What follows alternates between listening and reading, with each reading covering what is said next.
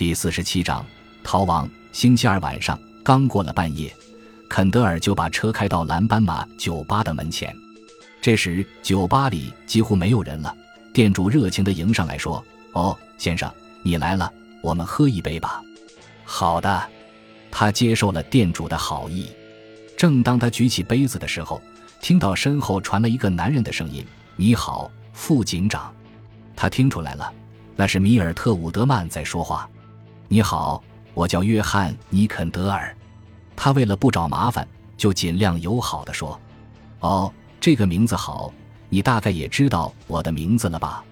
他笑了笑，接着说道：“我昨天晚上在电影院看到了你们，你的妻子真漂亮。”哦，肯德尔本能地往一旁闪了闪。请问，老达德告诉你他为什么解雇我了吗？伍德曼继续微笑着说：“我没去问他。”哦，你真是个好孩子，不乱打听就能保住那份一星期七十五元的工作了。说完，他突然大笑起来。再见。他转身向门口走去。肯德尔将杯中的酒喝完，也跟着走了出去。天空阴沉沉的，好像要下雪。他坐在巡逻车里，看见前面路上伍德曼汽车的尾灯闪了一下，然后就迅速消失在拐弯处。这时。他突然产生了一股想要跟踪那个人的冲动，于是也猛踩油门追了过去。然而，当他到了拐弯处时，却什么也没有发现。自那以后的几天里都很平静，但是到了星期五那天，却发生了让肯德尔吃惊的事情。他白天睡不踏实，顶多睡四五个小时。那天刚到中午，他就醒了，于是决定去超市找布朗一起吃午饭。他一到超市。就看见布朗正在收银台跟一个男人聊天，那个人就是伍德曼。他们聊到高兴时，还会像老朋友一样开怀大笑。肯德尔愣住了，他悄悄地离开超市，绕过那个街区，边走边暗暗对自己说：“他们一定是偶然碰到的，没有什么可担心的。”当他在外面绕了一大圈，又回到超市时，布朗正在收拾台面，准备去吃午饭，而那个伍德曼也已经走了。你的朋友是谁呀？他装作不经意地问道：“朋友？什么朋友？就是刚才跟你聊天的那个人。我几分钟之前经过这里，看见他在这儿。你们好像聊得很愉快。你说的那个人呀，我不认识。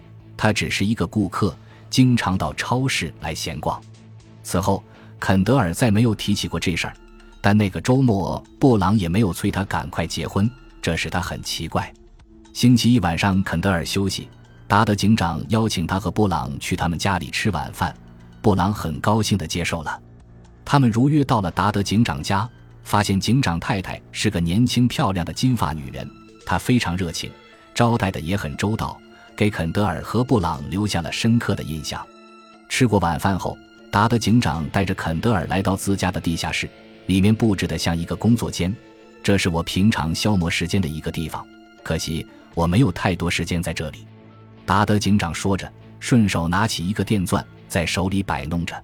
你的工作的确很忙，没法子，我实在是太忙了。但我喜欢你做的工作，真的。谢谢。肯德尔点了一支烟，将身子靠在工作台上。警长，我想问你一件事，我以前没有问过。说吧，你为什么要解雇米尔特·伍德曼？怎么，他找你麻烦了？没有，我只是好奇。好吧，我现在可以告诉你，他做这份工作的时候，经常把车停在蓝斑马酒吧那边湖的尽头的灌木丛中，然后他就带着姑娘进入某个别墅过夜。那家伙的任务是保护那些别墅，而不是把他们当做他幽会的场所。我不能容忍他这种恶劣行为，所以就把他解雇了。看来他很会赢得姑娘们的欢心了。没错，他就是这么一个喜欢勾引女人的酒鬼。当初我就不该用他，达德警长恼怒地说。肯德尔跟着达德警长离开地下室，又回到楼上，只见两个女人也在愉快地聊着什么。他们不再谈起伍德曼的事。第二天晚上，肯德尔在例行巡逻时，又在蓝斑马酒吧看到了伍德曼，他就躲在路边的树后面，一直等到伍德曼从酒吧里出来，才上车悄悄地跟踪他到了那个拐弯处。因为上星期伍德曼就是在那里消失的，他想看个究竟。他看见伍德曼的车拐进一条狭窄的车道，顺着那条车道可以直达湖边的别墅。他一直跟踪到两栋别墅之间，那个家伙肯定是进别墅了。我该怎么办？虽然我的职责是阻止不相干的人进入这些别墅，可这个人是伍德曼，我还不想现在就和他发生正面冲突。再说了，他也肯定不会服服帖帖听我的，到时候我可能不得不使用手枪。一想到可能要用枪制服对方，肯德尔心里就有些异样。他点燃了一支烟，一边抽着，一边思考着该怎么办。最后，他还是离开了这里。没有对伍德曼采取任何行动。第二天，达德警长递给他一份油印的名单，你看，这是一份新的住址电话单，所有的别墅都列在上面，还有一些酒吧的电话号码也附上了。这些都是你夜间巡逻时要检查的地方的电话号码，把它留给你妻子，这样她在夜里就能找到你了。肯德尔接过来，点了点头。按说，达德警长应该知道他和布朗还没有结婚。但他却总是称布朗为自己的妻子。你们还住在汽车旅馆吗？达德警长问。是的。看到过伍德曼吗？是的，我昨天晚上在蓝斑马酒吧那里看到过他，但没有跟他打招呼。哦，达德警长点点头，没有再说什么。第二天晚上，肯德尔又准备出去巡逻，他向布朗道别，但布朗似乎显得非常冷淡。你怎么了？他问道：“没什么，可能是工作太累了吧。星期四人们就开始进行周末购物了。那个家伙又来了吗？谁？就是上次我看见和你说话的那个人。我不是跟你说了吗？他是一个顾客，经常来。怎么了，布朗？我肯德尔向他走去，想亲吻一下他，但他躲开了。肯德尔，我觉得你变了，就像个陌生人一样。”自从你杀了那个人后，我本以为你会真的为那件事难过。可是，可是你现在又拿起枪干起了这种工作。可是我从来没有把它从枪套里掏出过，而且我还向你做过保证，到现在还没有。如果你总这么想，我很抱歉。好了，我要去巡逻了，我们明天早晨再谈吧。他边说边朝外走，觉得手枪碰了一下他的臀部。夜里很冷。看样子又要下雪了，大概是临出门时和布朗产生不快的原因。肯德尔今晚的车开得很快，还不到十五分钟就绕完了一圈。他没有朝沿途拥挤的停车场看一眼。在第二次巡逻时，他试图找出伍德曼的汽车，但是没有找到。他又想起了布朗。将近半夜时分，月亮穿过云层，照在结冰的湖面上，明晃晃的，更增添了阵阵寒意。肯德尔把车开回镇里，他想再添加一件衣服。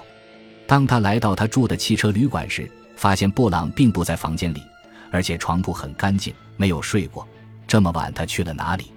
他不禁有些疑惑和担忧。穿好衣服，肯德尔又把车开回湖边。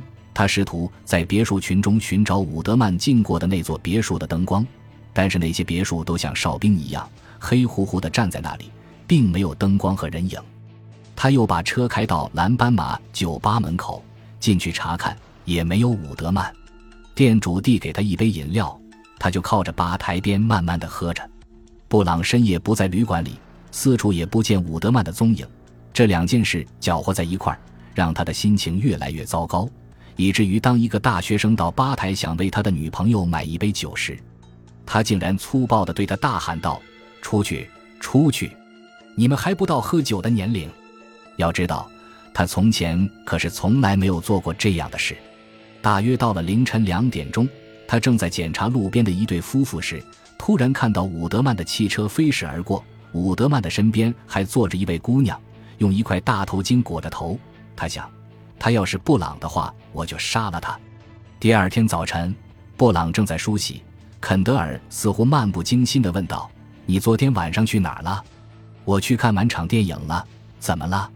接着，他点着一支烟，转过脸说：“我每天晚上都是一个人坐在这里，难道你就不能理解吗？”